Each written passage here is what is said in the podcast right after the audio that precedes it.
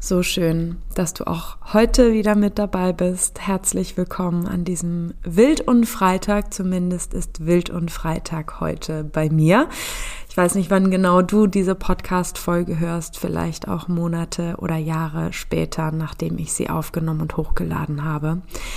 Ich bin mir dennoch sicher, dass egal wann und egal wo du diese Podcast-Folge hörst, diese Podcast-Folge extrem dienlich für dich ist dienlich für die Beziehung zu dir selbst, zu deinen Mitmenschen, für mehr Reflexion, tieferes Hinspüren und ein tieferes Bewusstsein für die Prägungen, die du aus deiner Kindheit mit ins Hier und Jetzt genommen hast. Und ich möchte diese Podcast-Folge dafür nutzen, Dinge einmal klarzustellen, die wir in unserer Kindheit einfach so aufgenommen haben, Sätze, die wir verinnerlicht haben und die wir heute gegen uns verwenden, gewaltvoll gegen uns verwenden, um uns manchmal selbst über unsere eigene Grenze zu pushen. Sätze, die darin enden, dass wir uns selbst in unserer Emotionalität oder in unseren Bedürfnissen nicht ernst nehmen, sondern vielmehr ablehnen und selbstverständlich all das auch eine große Auswirkung darauf haben kann, wie wir in der Interaktion mit anderen Menschen sind, insbesondere unseren eigenen Kindern. Ich möchte hier heute über Sätze sprechen, die mir tagtäglich in meiner therapeutischen oder Coaching-Praxis begegnen. Online, offline, in Einzelcoachings, in Einzeltherapiesitzungen und in Paartherapien kommen immer wieder bestimmte Sätze aus der eigenen Kindheit hoch, die den Menschen, die mir gegenüber sitzen, auf einmal bewusst werden und wir gemeinsam erkennen, was für eine riesengroße Macht diese alten Sätze heute noch auf sie haben und eben die Beziehung zu sich selbst und zu anderen extrem prägen. Ich will jetzt gar nicht so lange um den heißen Brei herumreden, sondern einfach einzelne Sätze, die ich, wie gesagt, immer wieder höre und die für ganz viel Verletzung und Selbstverneinung gesorgt haben, hier aufgreifen. Und du darfst einfach lauschen, wirken lassen reinspüren, ob du diese Sätze kennst. Ich bin mir absolut sicher, dass du sehr wahrscheinlich leider alle Sätze auch in deiner eigenen Kindheit gehört hast oder vielleicht auch Momente in dieser Podcast-Folge hast, wo du erkennst, dass du einzelne Sätze tatsächlich mehr oder weniger automatisch, unbewusst auch in deinem Alltag gegen dich oder auch gegen andere verwendest und ich möchte mit dieser Podcast-Folge wirklich einmal für mehr Bewusstsein an dieser Stelle, für, für diese Sätze sorgen und für die Auswirkung dieser Sätze. Eine letzte Sache noch, bevor wir richtig reinstarten. Ich möchte dich vorwarnen, ich sitze hier mit einer Menge Wut im Bauch. Ich habe mir natürlich einige dieser Sätze, die mir immer wieder begegnen, herausgeschrieben und ja, sie begegnen mir nicht nur in meiner Praxis, sondern natürlich auch in mir selber. Und oder sind mir sehr viele Jahre selbst begegnet und haben mich einfach zutiefst beeinflusst. Und diese Sätze, die wirken vielleicht erstmal gar nicht so dramatisch, aber wenn wir uns tiefer auf sie einlassen, verstehen wir doch, was hier eigentlich gerade wirklich passiert. Der erste Satz, den ich euch mitgeben möchte, auf den ich gerne eingehen möchte, ist, so schlimm ist es doch nicht. So schlimm ist es doch nicht. Und wir rufen uns alle mal vors innere Auge, wann so ein Satz häufig gesagt wird. Dieser Satz wird häufig gesagt, also vor meinem inneren Auge taucht eine Situation auf, wo vielleicht ein Kind dasteht und emotional ist, weint, sich verletzlich zeigt, gehalten werden möchte, koreguliert werden möchte, beruhigt werden möchte, gesehen werden möchte, verstanden werden möchte, gehört werden möchte. Und da steht eine erwachsene Bezugsperson. Und diese erwachsene Bezugsperson sagt, so schlimm ist es doch gar nicht. Und der Grund, warum es mich wütend macht, der Grund, warum ich diese Podcast-Folge aufnehme, und das gilt für diesen Satz und das gilt für alle weiteren Sätze, die ich in dieser Podcast-Folge benennen möchte, das, was in einem Kind an dieser Stelle passiert, ist, diesem Kind werden die eigenen Gefühle abgesprochen und das ist nicht okay. Das Kind fängt möglicherweise an, an seinen eigenen Gefühlen zu zweifeln, das in Frage zu stellen, weil die engste Bezugsperson sagt, so schlimm ist es ja nicht. Und gleichzeitig fühlt das Kind aber vielleicht etwas total anderes. Und anstatt, dass man diesem Kind liebevoll begegnet, es wahrnimmt, es ernst nimmt in seinen Gefühlen, wird diese Decke aus so schlimm ist es doch nicht darüber gepackt, damit die erwachsene Bezugsperson diese Situation besser aushalten kann. Und ja, die erwachsene Bezugsperson versucht damit, das Kind zu regulieren. Das ist ein Versuch. Das ist nicht böse gemeint. Das ist mir vollkommen klar. Und gleichzeitig, es hat nichts mit Koregulation zu tun, wenn wir Menschen Gefühle absprechen. Und was an dieser Stelle tatsächlich regulierend wirken kann, diese Frage, die kannst du dir selbst beantworten. Versetz dich einmal in genau diese Lage, unabhängig davon, wie alt du bist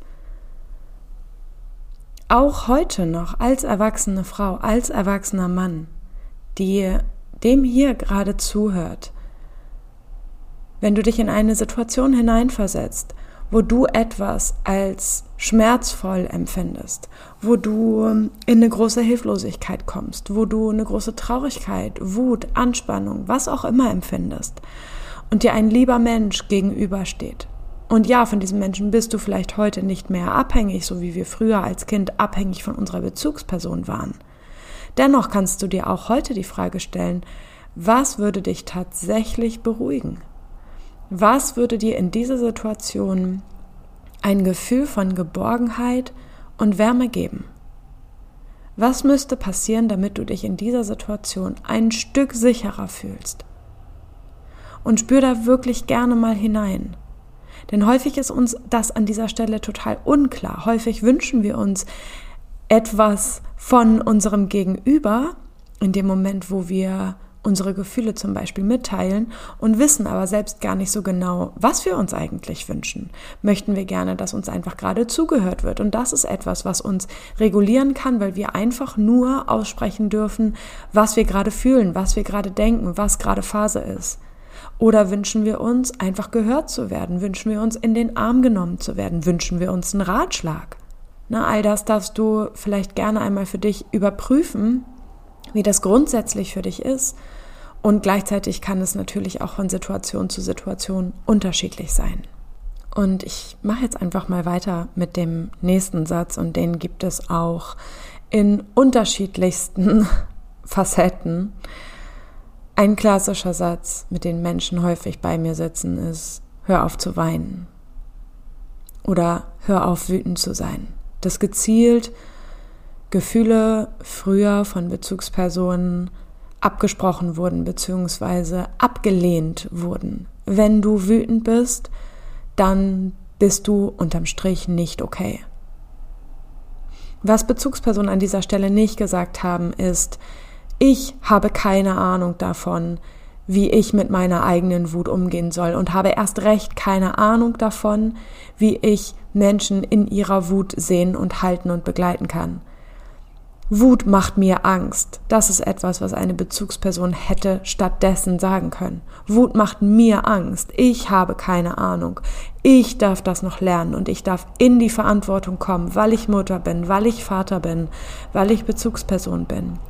Es ist meine Verantwortung, das zu lernen, um dich darin halten zu können, weil Emotionen und du in deinen Emotionen völlig in Ordnung bist, völlig richtig ist, bist, vollkommen okay bist. Und es meine Aufgabe ist, dich zu sehen und dir ein Gefühl von Sicherheit und Geborgenheit zu geben. Und diese Sätze können manchmal tatsächlich ausformuliert worden sein Manchmal sind sie aber vielleicht auch einfach nur in Anführungsstrichen unterschwellig mitgeschwungen in einer Gesamtatmosphäre innerhalb eines Familiensystems. Manche Dinge müssen gar nicht de facto ausformuliert sein dafür, dass wir als Kinder über unsere ganz feinen Bindungsantennen wahrnehmen können, wie wir sein sollten, um dazuzugehören, um Anerkennung, um Lob, um Liebe, um Bindung zu bekommen. Und das Schlimme und das Schwierige an diesem ganzen Thema ist eben auch diese Stimmen, diese Sätze, die uns damals erzählt wurden über unsere Gefühle, über unser Sein, über unser Handeln, über unser Verhalten, über unser Denken, was auch immer.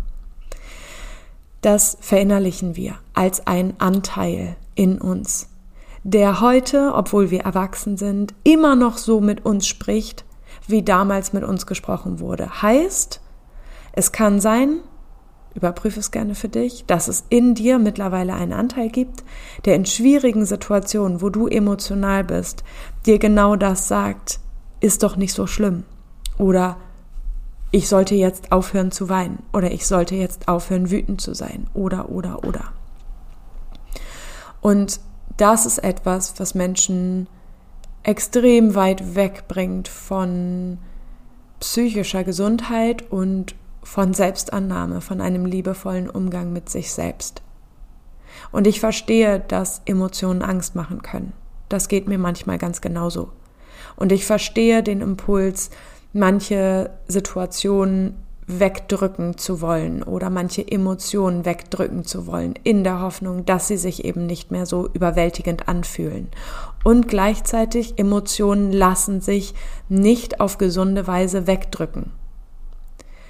Emotionen gilt es zu fühlen und zu entdecken, immer und immer wieder, dass sie uns in Wahrheit nicht überwältigen, dass es sich manchmal scheiße anfühlt und dass wir manchmal unendlich traurig sind und dass wir manchmal keine Ahnung mehr haben, wann es wieder besser wird und gleichzeitig im nächsten Moment, in den nächsten Stunden, in den nächsten Tagen, in den nächsten Wochen die Erfahrung machen, dass es wieder besser wird, dass die Emotionen sich verändern, vor allen Dingen dann, wenn wir sie einmal wirklich zulassen, uns selbst daran halten, liebevoll zu uns selbst sind, unsere Emotionen bejahen. Ja, ich fühle mich gerade traurig. Ja, das macht mich traurig. Ja, das lässt mich ohnmächtig fühlen.